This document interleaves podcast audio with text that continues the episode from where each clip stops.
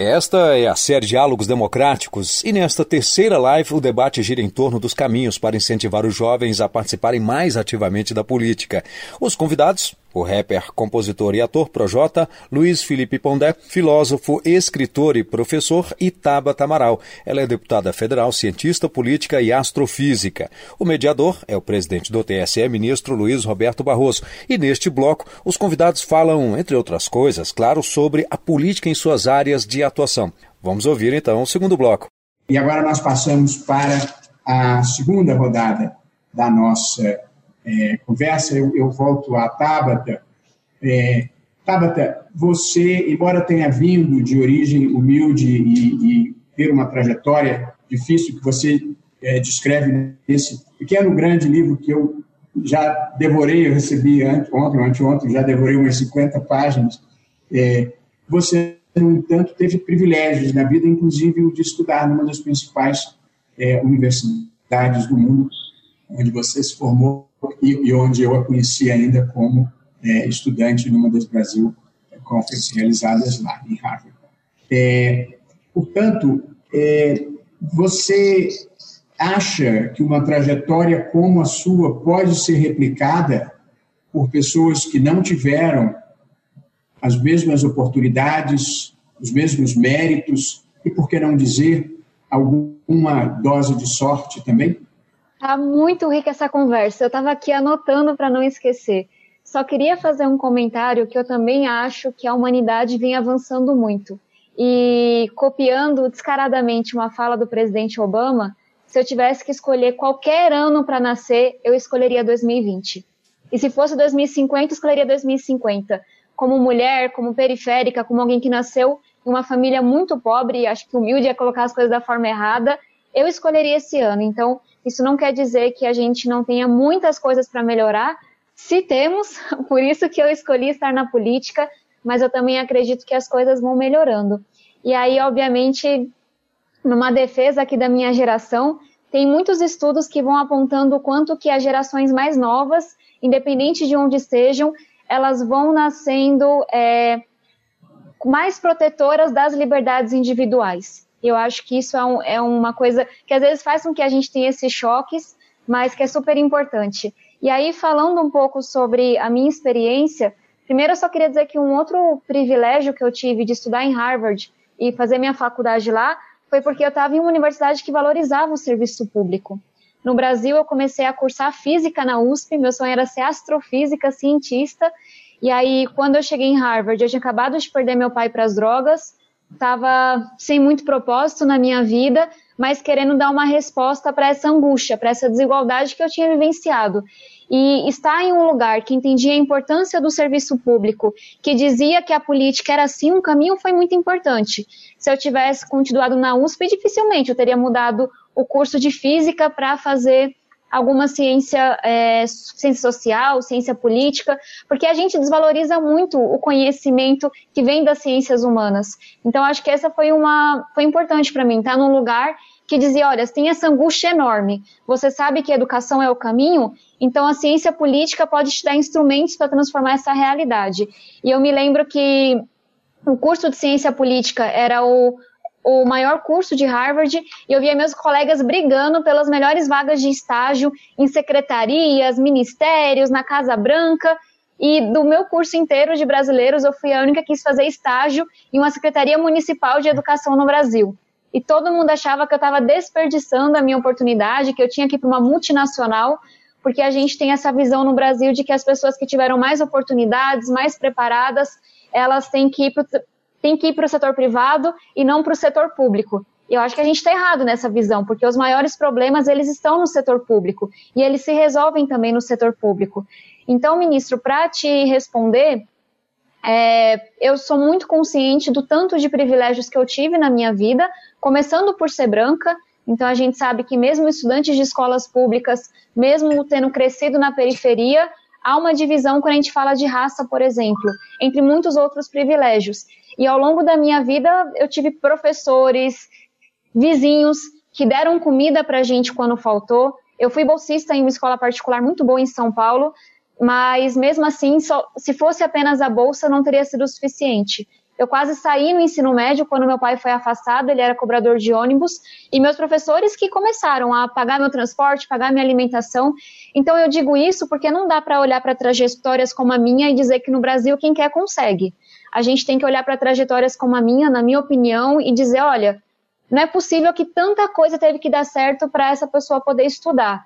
E aí a gente só consegue realizar isso e deixar de depender tanto do destino, da sorte, se a gente olha para a escola pública como um lugar estratégico. O nosso sonho de país passa pela escola pública. Enquanto a escola pública não for um local em que as pessoas têm uma chance real de quebrar o ciclo da pobreza, em que um menino, uma menina chega e diz: Olha, se eu me dedicar aos estudos nessa escola, eu vou poder ser de astronauta engenheiro a um projota da vida. E tem que ser assim, e a gente sabe que não é assim. Hoje, quem sai de uma escola pública mediana não tem a vaga de emprego garantida, não tem a vaga no vestibular garantido, e isso é uma coisa estrutural, então não é porque a pessoa não se esforçou, não é porque a pessoa não tinha talento, então acho que eu olho para minha história e para outras histórias parecidas com a minha e penso que o nosso Brasil é extremamente desigual, cada um está saindo de um ponto de partida diferente, a gente olha, acha que olhar o ponto de chegada é suficiente, não é. E onde que a gente muda isso? Na escola pública. Na hora que a criança chegar e tiver acesso a uma educação integral, com esporte, cultura, arte, em que a alfabetização não for mais um problema, em que a gente disser, olha, aqui você vai construir o seu sonho, aí sim a gente está falando de um país é, diferente, de um país que de fato faz com que todos os talentos possam florescer. E aí só um comentário sobre a fala do Projota, é, eu também acho que essa polarização afasta muitas pessoas, porque a gente vê uma polarização que é super antiga, com respostas super antigas, e aí um jovem que não sabe o que faz um vereador, que não aprendeu sobre aquilo, que não acha aquilo interessante. Eu não gostava de política, eu não cresci sonhando em ser política. Ele vai olhar para aquilo e falar: tem que escolher entre essas duas coisas. Você não quer incoerências dos dois lados? Eu não, deixa eu tocar aqui minha vida. Então eu acho que esse negócio de rede social e essa cultura do cancelamento e essa polarização, elas também afastam, porque virou um lugar muito de, ó, tá aqui minha bandeira, todo o resto não presta, ao invés de ser um lugar de estar tá aqui um caminho para a gente melhorar a nossa sociedade. Então, são algumas opiniões. Obrigado, querida. Ah, professor Luiz Felipe Pondé, é, o senhor tem uma visão mais cética do que essa é, da Tabata no seu último livro, é, Você é Ansioso. O senhor compartilha uma impressão de que os jovens da atualidade padecem de um grau de narcisismo, da solidão e, da, da, e de uma sensação crescente de incompletude. É, e hoje, no início da sua fala, é, o senhor criticava um pouco também a, a pobreza do, do, debate.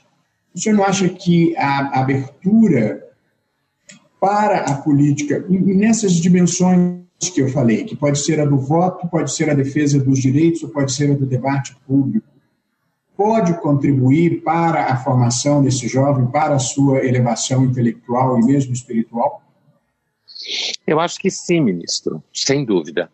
Assim, agora eu queria dar um passo atrás, porque eu queria escapar de uma polarização uh, na, no, na, nossa conversa, que seria uma polarização entre uma visão otimista e uma visão pessimista. Porque a minha questão não é a visão pessimista, a minha questão é a visão um pouco mais empírica.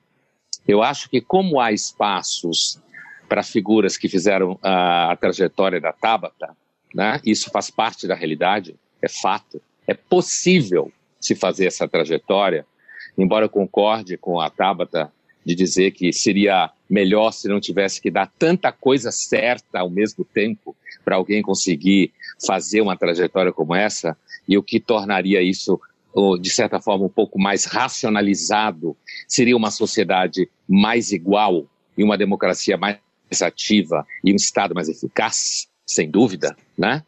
É, eu gostaria de dar um passo atrás e dizer que a minha visão é um pouco mais empírica.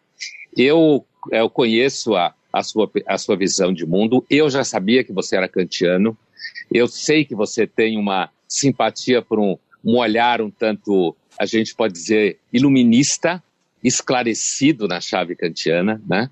de acreditar na ação das ideias para a transformação do mundo. Eu também acredito nisso. Né? Por isso que eu uh, quando eu me enchi o saco da medicina e resolvi fazer filosofia, é porque eu queria dar aula, eu queria estar envolvido com esse processo, mas a, a, a, a sensação que eu tenho é a seguinte: se a gente pegar, por exemplo, o caso recente, como exemplo, uh, do grande psicólogo evolucionista canadense radicado nos Estados Unidos, o Steven Pinker, né? E a forma como ele foi tratado como cachorro pelas redes sociais e pelos seus colegas da própria universidade, uh, dentro de um caso claro de cancelamento, uh, eu uso isso como exemplo para dizer o seguinte: quando eu me referi à visão do Tolstói, e eu fiz a crítica à percepção hegeliana, era no sentido não de que não seja possível avanços. Isso é empiricamente evidente. O que eu não creio é que esses avanços sejam organicamente processuais e seguindo qualquer forma de telos. Eu não acredito que exista um telos e uma finalidade na história que pressupõe um avanço crescente, incremental e acumulativo. Porque ao mesmo tempo que a gente tem casos de melhora de condições de direitos, eu suspeito profundamente que a gente pode ver uma situação em que o modelo da democracia entre em crise, entre em decadência e que grande parte da população, lembrando aqui o que o Projota falou, que eu acho que foi muito bem posto, um dos problemas grandes dos jovens é que eles precisam trabalhar. Eles precisam fazer um cálculo estratégico e o mundo nunca foi tão estratégico como é hoje. O mundo hoje é muito mais competitivo. O jovem hoje vai enfrentar uma sociedade capitalista agressiva, muito mais oportunista, muito mais em que a, o trabalho é bastante precarizado, nem sem entrar na questão da pandemia mais imediata. Então, muitas vezes o jovem é obrigado a fazer opções bastante centradas na sua própria sobrevivência. E é por isso que eu sou um pouco mais, eu na, eu tenho no, no, laboratório da PUC um dos grupos de pesquisa em comportamento político.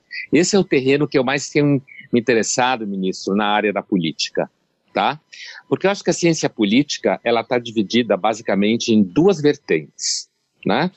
Ela tem uma vertente que é uma vertente que a gente pode chamar de normativa, diretamente descendente de autores como Hegel ou Kant, para falar em filosofia, que é uma vertente que acredita na política e na ciência política uh, como uma ciência que deve trabalhar para o avanço das virtudes democráticas.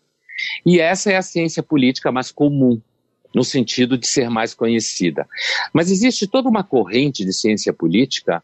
Uh, eu penso, por exemplo, em trabalhos como Democracia para Realistas, que não foi publicado no Brasil, uh, de dois pesquisadores americanos, uh, de 2016, é um dossiê de pesquisa como um exemplo, né, que é uma ciência política mais empírica, mais comportamental. E essa ciência uh, política mais comportamental mostra, por exemplo, que a maioria esmagadora das pessoas, não só os jovens, não está interessada em política. Existe, inclusive, uma teoria uh, da ciência política americana chamada rational ignorance, que as pessoas optam racionalmente por serem ignorantes em política porque elas concentram a preocupação dela na escolha do celular. Elas é, concentram a, a, preocupação delas na escolha do carro, na escolha do, do, do trabalho, da carreira, porque elas entendem que o voto delas é um só. É claro que, do ponto de vista do primeiro modelo de ciência política, essa atitude não soma à construção de virtudes democráticas, mas ela é uma, um, um olhar para a ciência política que nos ajuda a combater aquilo que esses mesmos cientistas americanos chamam de folk theory of democracy, que em português seria além da democracia, que é uma percepção ah, da democracia, que a democracia, as pessoas estão sempre pesquisando para se informar sobre democracia. Um dos grandes fetiches, segundo esses pesquisadores, é que o eleitor se envolve com política para aprender. Ele normalmente se envolve em política quando ele está apaixonado, tomado por uma ideologia, tomado por uma ideia, que pode ser boa ou ruim, não estou nem aqui julgando, e que ele vai para o debate não para se deixar questionar pelo outro. Ele vai para o debate porque ele quer convencer o outro do que ele acredita. Nesse caso, a polarização em redes sociais é simplesmente o replicar de uma tendência comportamental em política, que é a ideia de que a consciência crítica em política é quase um fetiche da, da teoria da lenda da democracia. E o valor dessa ciência política, ministro, me parece, é aí que vem o afastamento que eu acho importante marcar na nossa conversa hoje entre a polarização de otimista e pessimista, é que é um afastamento, na verdade, empírico, que visa, inclusive, ajudar a democracia e a formar uma percepção da democracia ciente de como é que a pessoa no seu dia a dia, o eleitor, jovem e não jovem, como é que ele de fato vê a política, do ponto de vista dele, de alguém que tem que pagar boleto, de alguém que tem que garantir a janta, de alguém que tem que estar envolvido com a continuação da sua empregabilidade. E nessas variáveis todas, por isso que eu acho que está um pouco ligado ao que o Projota falava, ele acaba fazendo um cálculo racional e ele chega à conclusão que o cálculo racional dele bem consequencialista e utilitário, né, não kantiano, o leva para uma escolha que é uma escolha que muitas vezes pode parecer uma escolha de um alienado, no sentido de que ele entende que racionalmente é melhor ele investir em outras coisas. Com relação à ansiedade ao qual você se referia, essa questão do narcisismo, ela foi apontada na minha referência pela primeira vez em 79 por um historiador americano chamado Christopher Lash, num clássico de comportamento chamado Cultura do Narcisismo, em que ele descrevia uh, o crescimento nos Estados Unidos de uma cultura de subjetividades muito centradas em si mesmo, com dificuldade de assumir autoridades. Eu vejo isso em sala de aula, no meu mundo de professor. Cada vez mais os professores não querem ser muito responsáveis pelo que eles falam, porque muitas vezes, inclusive, é muito difícil você manter um debate em sala de aula em que ele não degenere numa semântica polarizada. É muito difícil.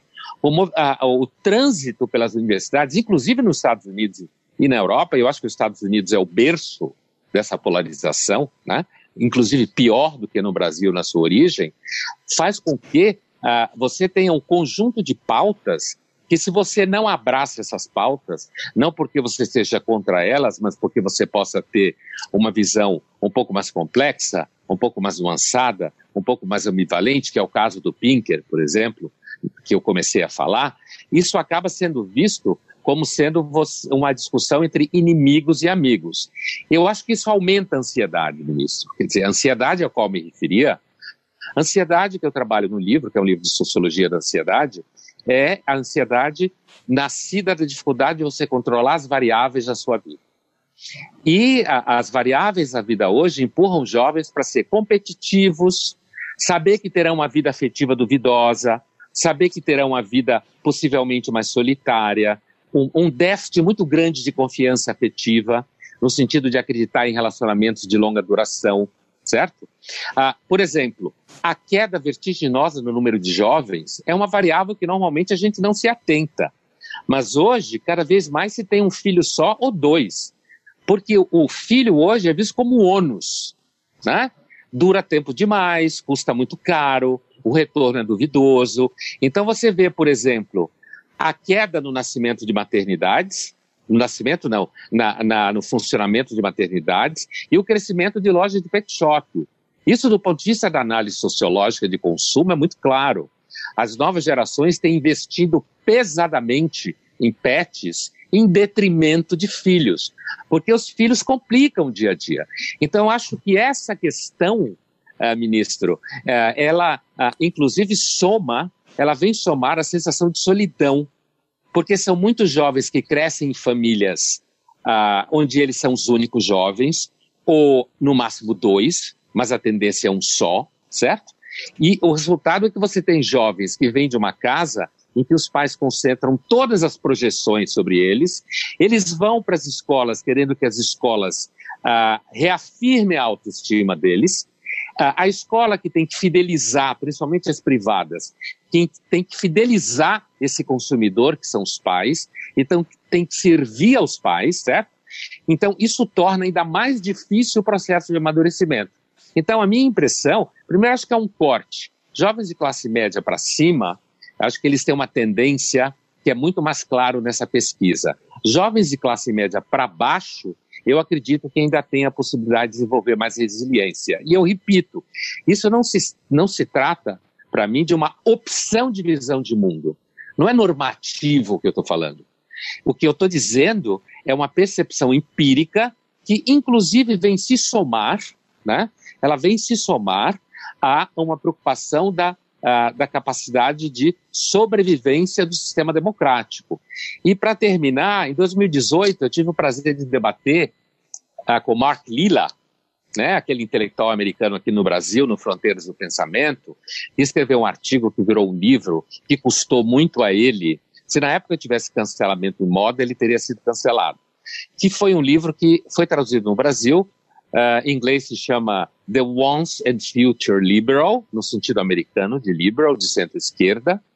E uh, quando a gente debateu, e eu estava apresentando essa visão de cientista político, da ciência política empírica, ele fez uma brincadeira comigo dizendo assim: uh, ainda bem, Pondé, que você não está se, se, running for office, como se fala em inglês, quer dizer, você não está se candidatando a, a, a, a, nenhum posto, né, na Câmara. E eu que respondi para ele é o seguinte: mas de fato, I'm not running for office. Não é essa a questão. O que eu estou apresentando é uma percepção da realidade que eu acho fundamental, inclusive para conseguir fazer com que a gente tenha uma democracia no Brasil que não fique no estado em que está, em que se tapa os olhos e aí, de repente, sem querer entrar em polêmicas políticas, mas acaba elegendo um setor da sociedade, certo? Extremamente complicado, que cria uma série de questões institucionais, que na, navega maravilhosamente nas redes sociais, como ninguém, e eu acho que é, é possível se pensar numa reeleição do Bolsonaro, certo? Eu acho que é possível que isso venha acontecer. E veja como eu estou sendo empírico, hein? Não estou sendo wishful thinker. Né? Eu, é, eu não queria interromper o senhor, porque estamos todos deleitados aqui com esse passeio que o senhor é. está dando é, da filosofia à história recente do Brasil. Eu, eu vou precisar pedir licença para dar a palavra ao, Projota para a gente poder. Claro o nosso tempo, mas voltarei ao senhor e todos continuaremos a, ouvi-lo é, com prazer e proveito. É, Projota, você, em todas as entrevistas e aqui também, é, faz questão de enfatizar as suas origens na periferia, faz questão de enfatizar que faz arte para a periferia. A, a periferia sofre mais do que outros setores da sociedade com os desencontros e desacertos é, da política.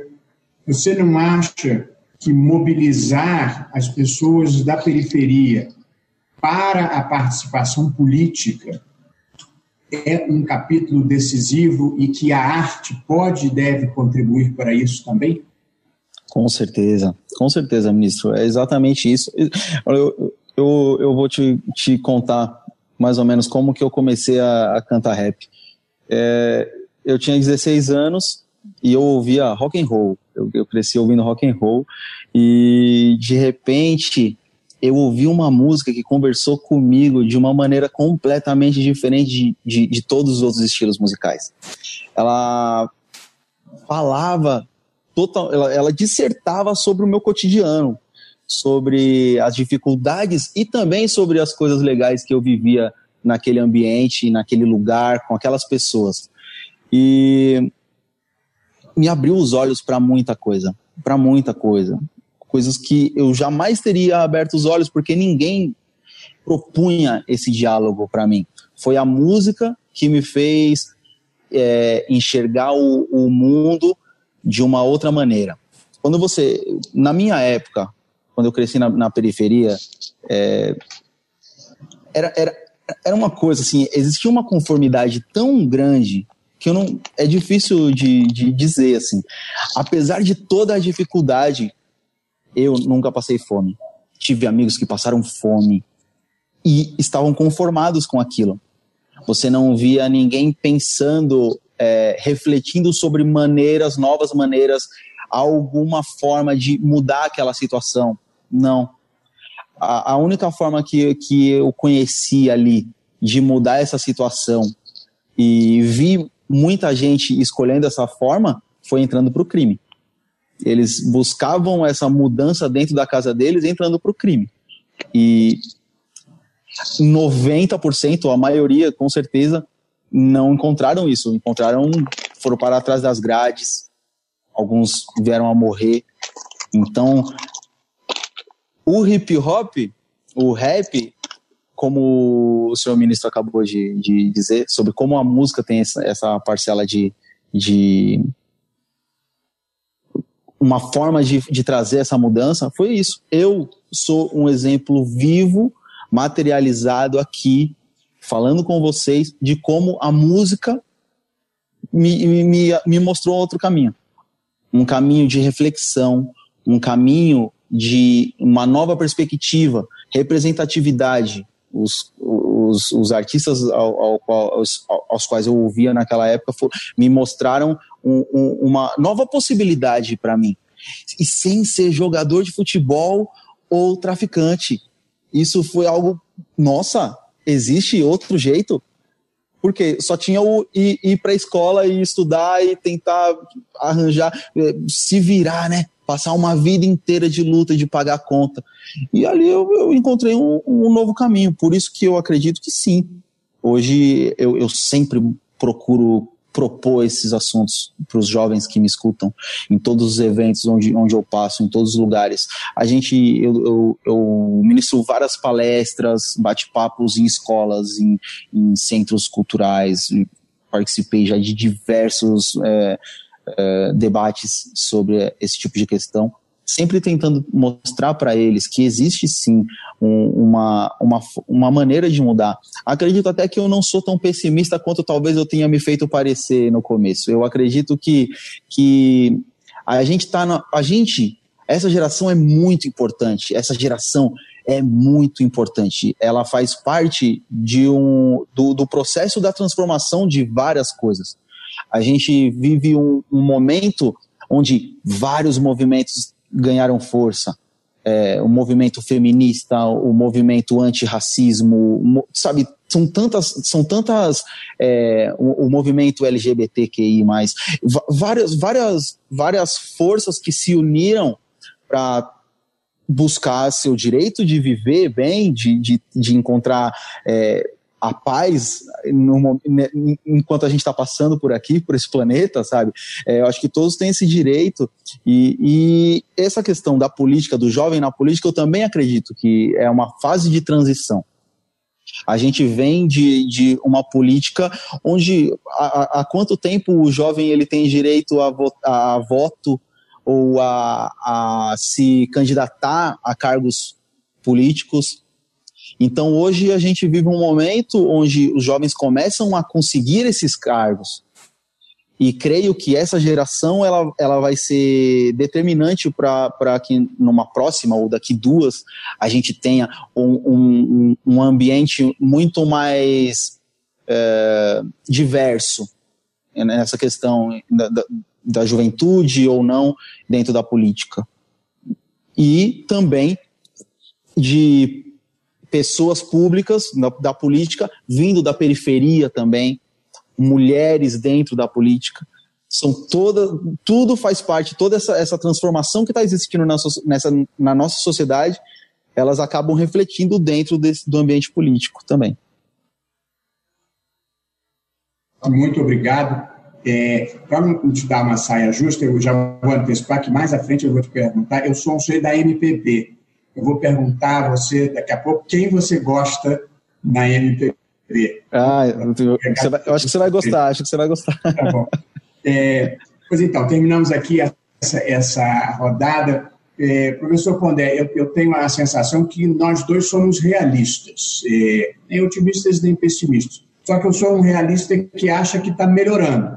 E o senhor é um realista que acha que há uma certa aleatoriedade, digamos assim, nessa trajetória. Mas eu estava ouvindo o Projota falar agora, e um pouco para documentar a minha percepção de que melhorou, eu podia usar o Steven Pinker, que o senhor citou. Não sei se o senhor sabe, eu toda sexta-feira eu faço uma indicação no meu Twitter de um livro, uma poesia e uma música.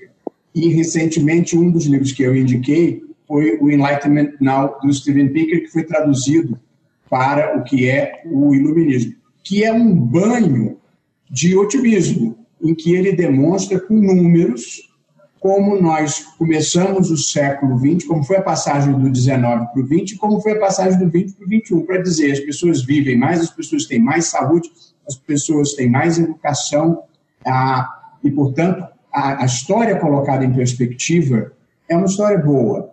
É, mas todos nós vivemos as angústias e ansiedades do nosso tempo, e, portanto, a sensação de que as coisas não estão andando como a gente é, desejaria. Mas é, eu preciso dizer, é, do fundo do coração, que é um, um, prazer intelectual debater com uma pessoa como o senhor essas questões e tudo mais com os nossos convidados aqui de hoje. Então, você não acha que está na hora dos jovens terem mais participação na política?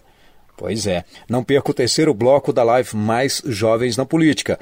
Como os jovens podem ser uma opção para a renovação da política por parte da sociedade. Tá bem legal, hein?